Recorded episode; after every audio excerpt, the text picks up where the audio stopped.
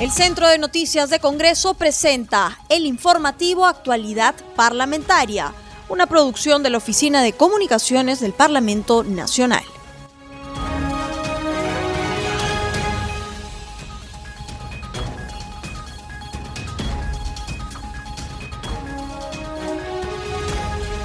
¿Cómo están amigos? Bienvenidos al programa Actualidad Parlamentaria, una producción de CNC Radio del Congreso. Este programa se transmite en las regiones de Arequipa, Radio Azul, en Ayacucho, Huamanga, Radio El Pueblo, en Cusco, Radio Tahuantinsuyo, en Ica, Radio Horizonte 102.7, en Lima, Radio Eco. Los saluda Rómulo Vargas y estoy en compañía de Anaís Uceda para acompañarlos en esta jornada informativa. ¿Cómo estás Anaís? Te comento que a esta hora estamos en comunicación con el congresista Omar Chejade, presidente de la Comisión de Constitución, para abordar con él diversos temas de la coyuntura parlamentaria y política.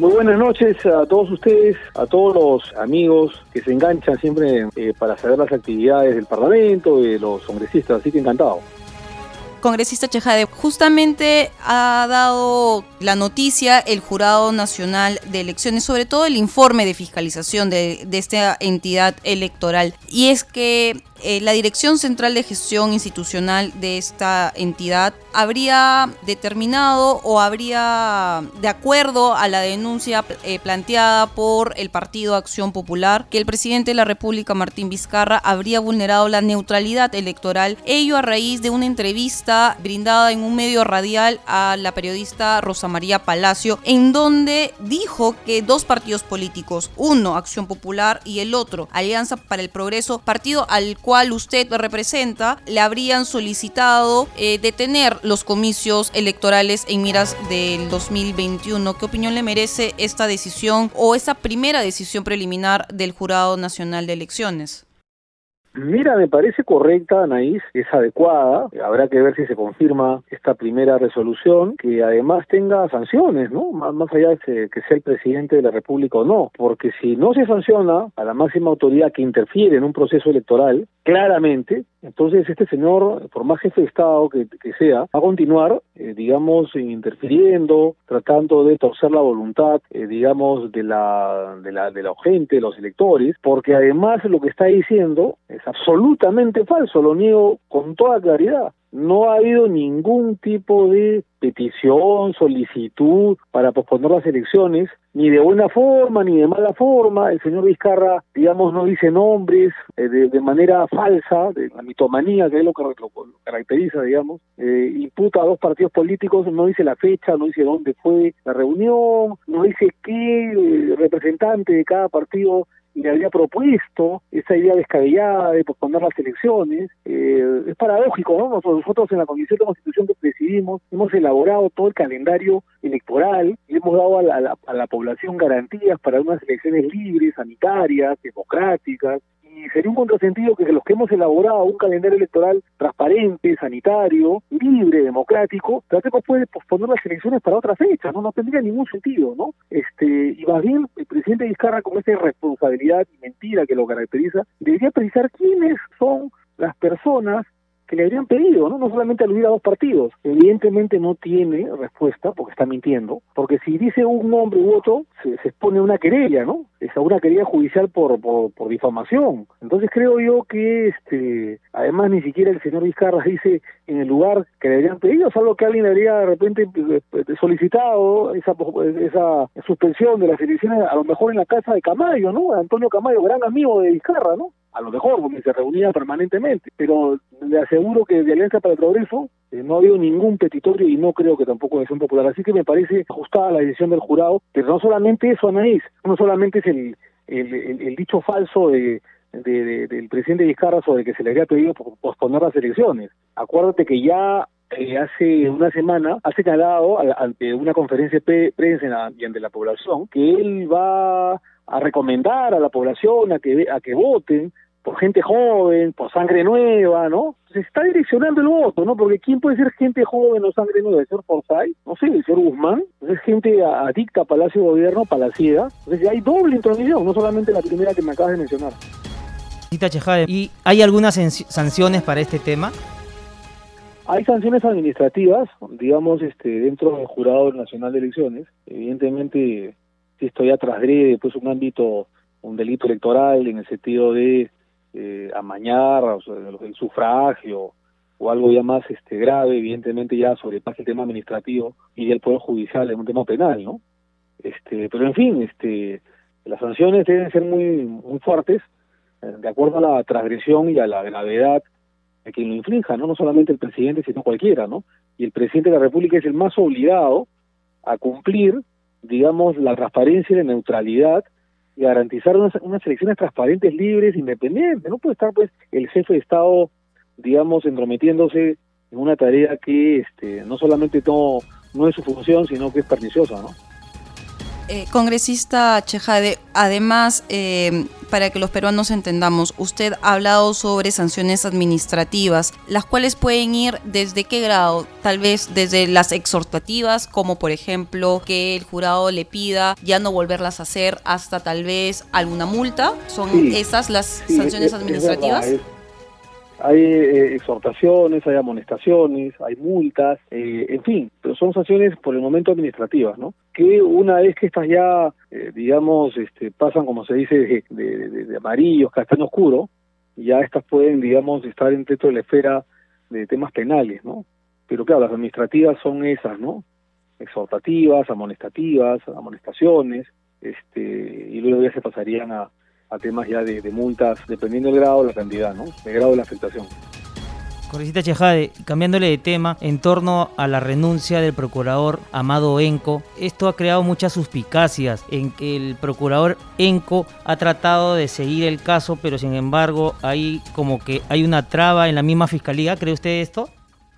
Mira, eh, es evidente pues que preocupa mucho que un procurador independiente, objetivo, que estaba luchando hace cuatro años eh, contra la corrupción haya renunciado por este tipo de intromisiones y por este tipo de ventajas o blindajes que se le estaría dando a determinados personajes, incluyendo el entorno del presidente y al propio presidente de la República, ¿no? Eh, yo creo que el gesto de Amado Enco es valioso desde el punto de vista de independencia, integridad, valentía, en la que cuando él se ha, ha señalado que no lo apoyan, no este y que además va a entender que hay un blindaje, no lo dice de esa manera, pero lo va a entender. Entonces, al perder neutralidad ya el Estado a través del gobierno, es evidente pues que eh, ya le han puesto la cruz arriba, no lo pueden, no lo han podido votar directamente porque sería pues muy demasiado escandaloso, y él evidentemente ante una mordaza o ante una falta de apoyo, eh, prefiere renunciar, creo que eso demuestra pues que el señor Enco, digamos, este,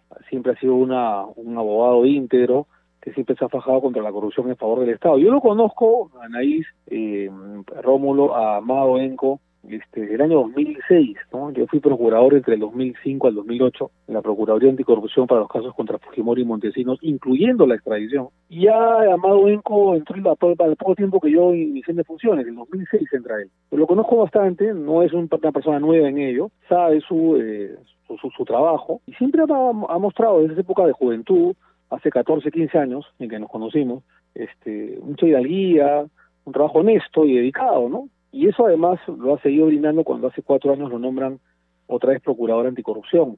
Entonces, eh, ya había pedido, además, en hace 20 días, más o menos, un mes, que la fiscal de la Nación se inhiba, ¿no? Porque había, digamos, este, sopesado todo lo que nosotros habíamos sospechado también, un favoritismo, un blindaje de la fiscal de relación al presidente de la República, con frases como que la va a denunciar, la va a querellar a, la, testigo Karen Roca, ¿no? Desde su, desde su posición de poder, ¿no? Lo cual es inadmisible, un testigo clave en los Richard Cisneros este, audios, eh, eh, y que la fiscal se entrometa diciendo, amenazándola, que la va a investigar o que la va a querellar, llama mucho, mucho la atención, ¿no? Demuestra falta de imparcialidad por parte de la máxima autoridad del Ministerio Público, ¿no? Como es la doctora este, Soraya Ábalos, ¿no? Y luego, con estos audios que revelarían que la señora fiscal de Nación se había reunido con el presidente Vizcarra en el Consejo de Estado para atacar y bajarse, esos son los términos que han utilizado, al congresista Omar Chejade y al congresista Alarcón, dos figuras de la oposición, demuestra pues que la señora Zoraida Ábalos no es muy imparcial que digamos, ¿no? Este, haciéndonos acordar a las e-, épocas más siniestras y nefastas y oscuras del montesinismo, ¿no? Cuando tenía la famosa Blancanelia Colán en el Ministerio Público, ¿no? Y si a eso le suma como tercer o cuarto dato eh, el recorte de competencias o atribuciones a los fiscales Lavallato para que no investiguen al, al, al, presidente de la República, y la misma fiscal que dijo que no lo iba a investigar, sino hasta después del 28 de julio, cuando la Constitución prohíbe acusar en pleno ejercicio al, presidente de la República, pero sí permite por lo menos investigarlo preliminarmente. Demuestra pues no solo un adelanto de opinión de la fiscal de la Nación, sino un favoritismo, un blindaje al jefe de Estado en épocas muy complicadas para él, ¿no? Así que eh, es lamentable lo que está sucediendo en el país políticamente, está tornando muy muy fea la situación política, este, la lucha contra la corrupción ha caído lamentablemente y estamos ante un escenario complicado, ¿no? Congresista justamente nos está volviendo a contar un panorama donde vuelve a traer a colación este gran debate sobre la independencia de la Procuraduría. ¿Es necesario eh, volver a poner en debate este proyecto de ley que se planteó en su momento en el Congreso disuelto? sí, importante. Eh, todo proyecto que vaya en favor de la independencia de las procuradurías siempre va a ser importante. Pero también hay que decir de que el propio gobierno, en pleno aprovechando el interreino que no había el Congreso de la República, digamos que eh, creó la figura del Procurador General de la República, ¿no? El Procurador General de la República, ¿no? Evidentemente ha colocado a un señor Soria que este, es adicto al gobierno, que no entiende que el puesto de procurador de ser abogado del, abogado del Estado y no abogado del presidente de la República ni abogado del gobierno, y que evidentemente no ni siquiera cumple con los estándares básicos de la propia norma, ¿no? que hablan de que debe tener procurador ad hoc, como el procurador general de la República en este caso, experiencia procesal, experiencia en litigio. Y este señor Soria, por lo que he averiguado, no tiene ninguna experiencia en litigio, ni procesal, ni judicial. Entonces estamos hablando de una persona pues adicta al gobierno, que evidentemente ha interferido en algunos procuradores como el señor Enco. Eh, justamente revisando parte eh, del expertise del ex procurador Amado Enco, él tenía a su cargo casos emblemáticos como por ejemplo caso de Vladimiro Montesinos, como tema el procurador público ad hoc para ejercer la defensa de los intereses del Estado peruano ante las autoridades de la Confederación Suiza y el Gran Ducado de Luxemburgo. Eso por un, eso por un lado. El otro, eh, el tan sonado caso de la extradición de César Inostroza, eh, entre otros casos de la Procuraduría anticorrupción, casos como por ejemplo el de las pruebas rápidas donde se están en cuatro días antes de su renuncia había solicitado al fiscal anticorrupción se incluyan al, presidente de la República, a la actual ministra de Economía y Finanzas, a ex ministros de Salud y otros altos funcionarios. Eh, también teníamos el caso Swing, el caso de Obrainsa e Ixa. Es todos estos casos que le he mencionado, congresista, ¿en qué se va a quedar? ¿Quién los va a tomar? Bueno, entiendo que hay una cadena de mando, de sucesión, que no es obligatoria, por supuesto, dentro de la Procuraduría, pero también podrían nombrar a, a un abogado con experiencia de afuera. El tema es que tendría que, que estudiar, empaparse de, miles de fojas, de decenas de expedientes importantes que muchos de ellos los acabas de nombrar. Ese es otro problema, ¿no? Porque creas un vacío y quienes salen ganando esto es la, la gente de la corrupción, ¿no? Cuando me consta, porque he trabajado tres años en Procuraduría, anticorrupción, me consta que cuando un procurador se va y tenía su cargo durante años o meses, expedientes, casos, al momento de ir se crea un vacío, ¿no? Entonces, eso hace dilatar y demorar que ah, mientras que el nuevo eh, procurador se hace cargo del tema y empieza a investigar, lo único que sabe son, en el mejor de los casos, eh, noticias del tema judicial, a través de noticias, a través de, la televisión, en fin, ¿no? Pero no tiene una experiencia, digamos, de haberse sumergido, de haber leído hoja por hoja y haber litigado y haber estado en defensas, en alegatos. Por eso que eh, la litigación no solo es teoría, también es práctica, ¿no? Es este hora de vuelo, como así como se dice. Y esto no se cierta desazón y eso es una derrota, pues, de la lucha contra la corrupción es una batalla perdida, por lo menos. ¿no? no quiere decir que se haya perdido la guerra, pero es una batalla perdida. ¿no? medio que me está dando la razón. Se debería volver a debatir en el Congreso una ley donde los procuradores sean de carrera para que la corrupción no nos gane. Estoy de acuerdo, Anaís. La, la respuesta es completamente sí, ¿no? Sí. Congresista, y en torno al tema de, la vacancia, el presidente Merino ya indicó que el debate eh, se va a abordar la próxima semana en un pleno descentralizado en la ciudad de Andahuaylas.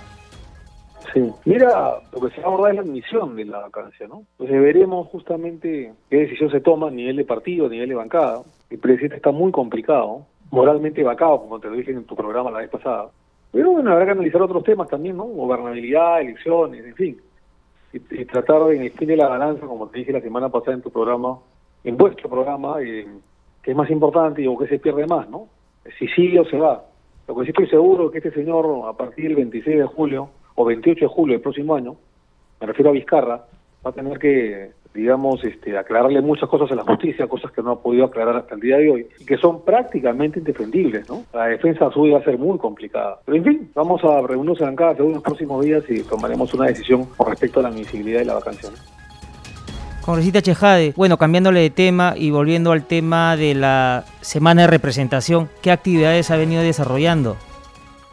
Mira, eh, así como el mes pasado estuvimos con los bomberos tratando de apoyar su causa, hemos estado, digamos, reunidos con el alcalde eh, de, Cara, de Independencia, alcalde Pando, que es el alcalde de Independencia, el cual tiene una serie de problemas limítrofes con otros distritos, como por ejemplo con San Martín o con eh, Los Olivos, ¿no? Problemas antiguos, limítrofes. Entonces, vamos a tratar de, mm, analizar las quejas, las demandas justamente de esa de ese consejo municipal para ver este en todo caso quién tiene la razón, ¿no? Va a ser muy importante que esto se solucione ya porque es un problema en la que hay temas tributarios, en fin, zonas limítrofes tan complicadas, ¿no? Pero también hemos estado con el presidente de la Asociación Negra de, Defensa y Promoción de los Derechos Humanos, tratando de tener sus problemas. Eh, el, doctor, Jorge Ramírez Reina es el presidente de la Asociación Afro-Peruana. Y bueno, veniendo a demandar una serie de problemas que tienen, sobre todo de discriminación, de invisibilidad, en terreno político, en el terreno social, ¿no? ¿Cómo podemos mejorar esos, esas grandes lacras que se ha dejado a través de los años nuestra república, ¿no? Eh, pero también hemos estado con la Asociación Deportiva Unión Familiar de Caraballo para atender sus problemas deportivos, de losas deportivas en su distrito, en Caraballo, con el alcalde este, Marcos Espinosa. Hemos tenido también una muy importante reunión con los funcionarios de CONADIS para tratar sobre proyectos de ley para personas con discapacidad, ¿no? Este, esto es muy importante porque el CONADIS, si bien es cierto avanzado, en la mejora de atención de los discapacitados en el Perú, todavía no hay, no hay una inclusión social pertinente, sobre todo para los que tienen discapacidad intelectual, ¿no?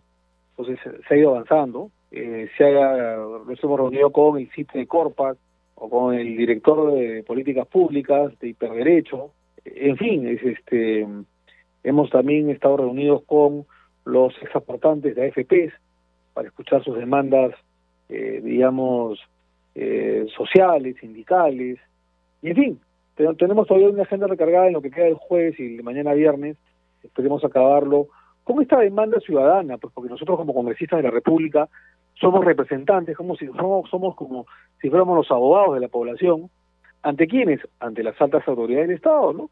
Representamos a la población, a la sociedad, ante el presidente de la República, ante los ministros de Estado, ante los alcaldes, ante los gobernadores, porque es muy difícil que un ciudadano a pie eh, pueda ser atendido sus demandas ante las altas autoridades del Estado. Para eso estamos los congresistas en esta semana de representación, ¿no? Cada vez. Congresista, antes de terminar eh, esta entrevista, ¿usted cree o cómo calificaría las expresiones dichas por el ministro Walter Martos sobre el uso de las Fuerzas Armadas ante eh, una eventual vacancia presidencial? Son muy graves, una amenaza velada por parte del ministro de Defensa. Creo que después que pase el, tema de la vacancia, deberíamos este, por lo menos interpelarlo al señor Martos. Es una interferencia, es una violación de la Constitución. Habrá que recomendarle al señor Martos que lea la Constitución, que se empape, que se estudie un poquito más. Este, es bien raro que un ministro de Estado, un, un, un premier, una persona que además ha tenido un alto cargo en la Fuerza Armada, no sea una persona educada, digamos, en, en la ley de leyes, ¿no?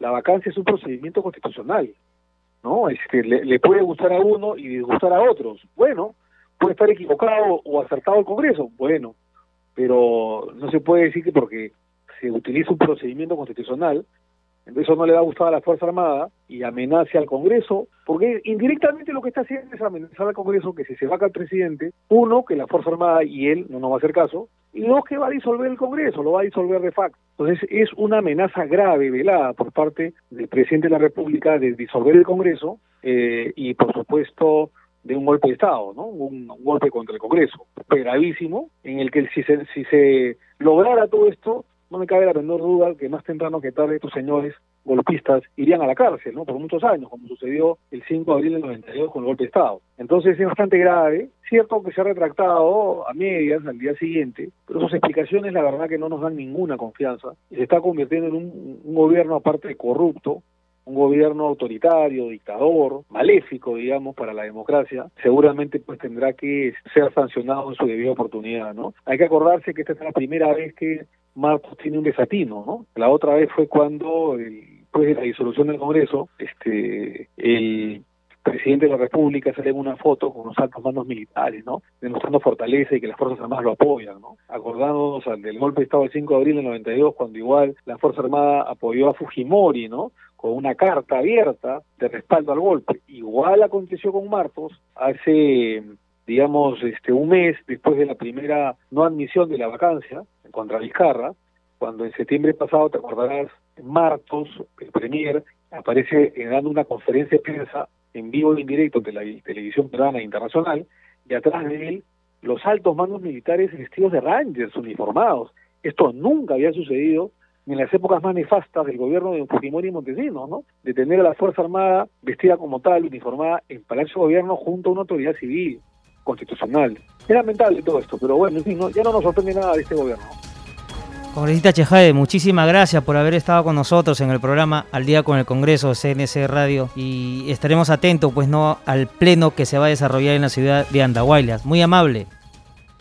Muchas gracias este, Anaí, muchas gracias Rómulo y seguramente pronto hablaremos de nuestra candidatura también al Parlamento Andino, ¿no? Es un tema que, que habría que explicarlo con detenimiento. Vamos a postular quien habla al Parlamento Andino con el número uno por Alianza para el Progreso. Y bueno, es un tema eh, bonito, un tema muy interesante, que ya lo explicaremos seguramente en una próxima entrevista. Encantado, Anaís. Eh, gracias, Rómulo. Anaís, ya no hay tiempo para más, no sin antes indicarles que este programa llega hasta Ayacucho, Radio Tahuantinsuyo, en Cusco, Radio Guaynapichu, en Huánuco, Radio Plus, en Ica, Radio Star Plus 95.1. Con nosotros será hasta mañana.